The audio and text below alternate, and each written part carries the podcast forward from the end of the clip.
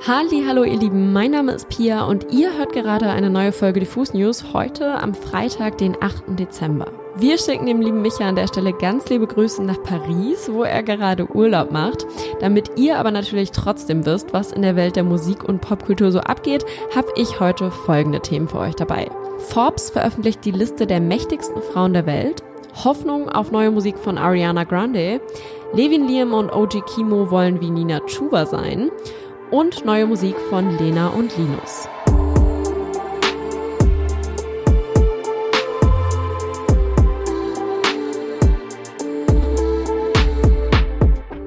Einmal im Jahr ist es soweit und das Forbes Magazine veröffentlicht seine Liste der mächtigsten und einflussreichsten Frauen der Welt. Seit 2004 erscheint diese Liste bereits jährlich und vor wenigen Tagen ist nun endlich die Liste für dieses Jahr erschienen. Und wer hätte es gedacht? An der Spitze ist zum zweiten Mal in Folge die Präsidentin der Europäischen Kommission Ursula von der Leyen. Damit sicherte sie sich in diesem Jahr einen Platz noch vor der Präsidentin der Europäischen Zentralbank, der US-Präsidentin Camilla Harris und der italienischen Premierministerin, die den vierten Platz belegte. Aber wir sind ja immer noch kein Politikmagazin, sondern beschäftigen uns mit Musik. Und deshalb ist auch nicht ganz so uninteressant, wer es hier auf den fünften Platz geschafft hat. Dreimal dürft ihr raten, natürlich unser aller Liebling Taylor Swift. Berichten zufolge verdiente Taylor Swift mit ihrer Eras Welttournee in diesem Jahr 850 Millionen Dollar, wurde Milliardärin und trug maßgeblich dazu bei, die Kassen der US-Bundesstaaten mit beeindruckenden 5 Milliarden Dollar zu füllen. Zur Erinnerung, im letzten Jahr stand Taylor Swift bei der Forbes-Liste noch auf Platz 79. Jetzt stellt sich vielleicht die Frage, wie ermittelt man überhaupt die einflussreichsten Frauen der Welt? Laut Forbes geschieht das anhand der vier Hauptkategorien. Geld, Medien, Einfluss und Einflussbereiche. Dadurch erweitern sich vor allem die Bereiche, aus denen die Frauen kommen. Unter dem Ranking befinden sich demnach Politikerinnen, Unternehmerinnen, Aktivistinnen und eben auch Künstlerinnen. Und dies könnte auch ein Grund dafür sein, wieso es in diesem Jahr auch Barbie in die Liste geschafft hat. Ja, ganz genau, Barbie.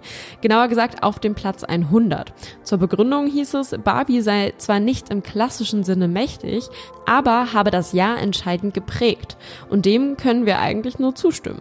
Zu guter Letzt konnten natürlich auch Beyoncé und Rihanna wieder einen Platz auf der Liste ergattern. Beyoncé befindet sich auf Platz 36 und ist damit gegenüber dem Vorjahr, in dem sie noch auf Platz 80 war, um 44 Plätze aufgestiegen.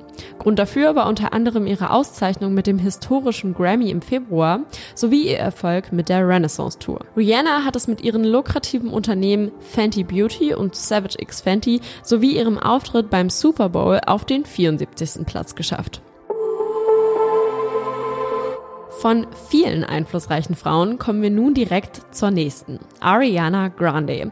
Zwar ist es in den letzten zwei Jahren etwas ruhiger um die Sängerin geworden, der Hype um sie als Person und ihre Songs ist aber längst nicht abgeebbt. Stattdessen werden Monat um Monat, der ohne neue Musik von Ariana Grande vergeht, die Stimmen nach genau dieser lauter.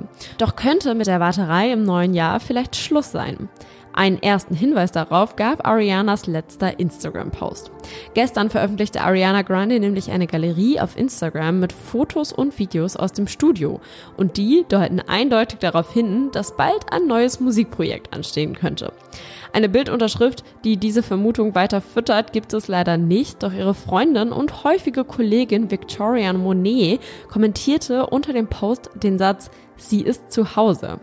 Ähnliche Andeutungen machte auch die Schauspielerin Cynthia Erivo mit einem Kommentar, als sie schrieb, Niemand ist bereit dafür, ich bin so verdammt stolz auf dich, dieses Projekt ist so verdammt besonders. Klar, das heißt jetzt zwar noch alles nichts Genaues, aber manchmal müssen wir uns auch mit den kleinen Teasern und mysteriösen Andeutungen der Stars zufrieden geben.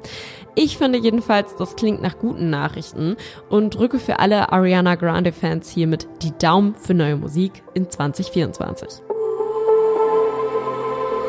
Für Lena und Linus geht jetzt im Dezember ein wirklich aufregendes Jahr zu Ende. Das Duo aus der Umgebung Würzburgs veröffentlichte in diesem Jahr im Frühjahr nicht nur seine Debüt-EP, sondern legte im Herbst bereits mit der zweiten nach.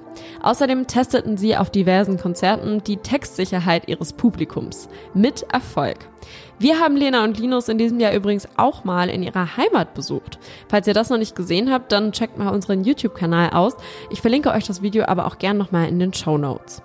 Für all den Support, das Zuhören, das Texte auswendig lernen und Songs teilen, haben Lena und Linus jetzt ein Geschenk zum Jahresabschluss mitgebracht. Und zwar ihre neue Single Bleiben können.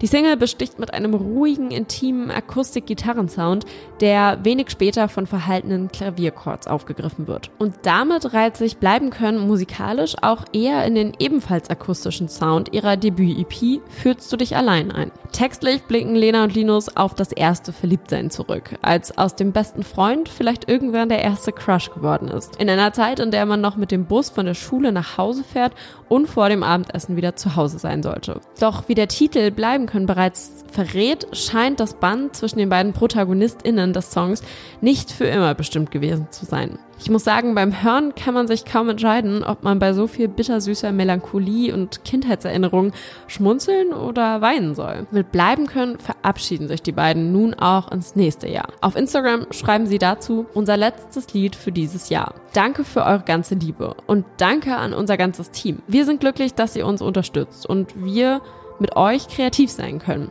Nur Liebe. Jetzt machen wir ein kleines Päuschen und sehen uns spätestens auf der Tour. Das haben sich Lena und Linus auch verdient und auch wir wünschen den beiden eine erholsame Winterzeit. Ob sich Levin Liam in diesem Jahr noch in den Winterschlaf verabschiedet, ist allerdings fraglich. In sieben von zwölf Monaten erschienen 2023 Songs mit und von Levin Liam. Mit dem Release der neuen OG Kimo Single Bee Gees erhöht sich die Zahl jetzt auf acht. Denn, Überraschung, wer hat sich hier einen 1A Feature Part geklärt? Na klar, Levin Liam. Bee Gees ist nun bereits die fünfte Single aus OG Kimos bereits angekündigten neuen Projekt Fieber und wurde wie ihre Vorgänger von Funkvater Frank produziert. Dass dieser einen unfassbar guten Geschmack und ein Händchen für zeitgenössische Beats und Samples hat, wird in diesem Track mal wieder deutlich. Zu dem Track selbst schreibt OG Kimo auf Instagram, der ist nach einem Schachspiel entstanden und ich würde sagen, ich habe was anderes ausprobiert. Aber das ist auf jeden Fall einer von unseren Faves auf Fieber.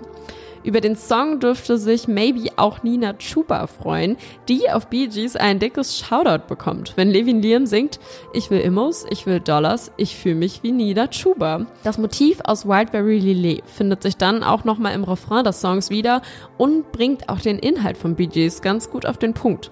In ihren Parts reflektieren OG Kimo und Levin Liam die letzten Jahre und blicken auf den Status, den sie inzwischen erreicht haben. Oder wie sie es sagen würden, Frankie, Kimo, Levin kommen iconic wie die Bee Gees. Das war's an der Stelle mit den Diffus News am Freitag. Checkt unbedingt auch unsere Playlist Die beste neue Musik ab. Dort findet ihr nämlich die wichtigsten Releases der Woche.